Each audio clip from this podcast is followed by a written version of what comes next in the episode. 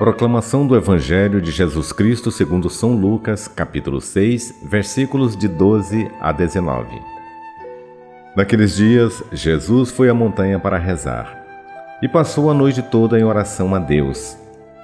Ao amanhecer, chamou seus discípulos e escolheu doze dentre eles, aos quais deu o nome de apóstolos.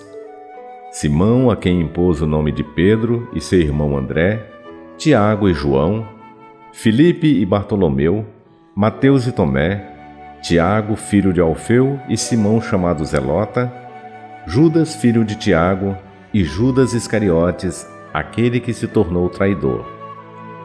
Jesus desceu da montanha com eles e parou num lugar plano.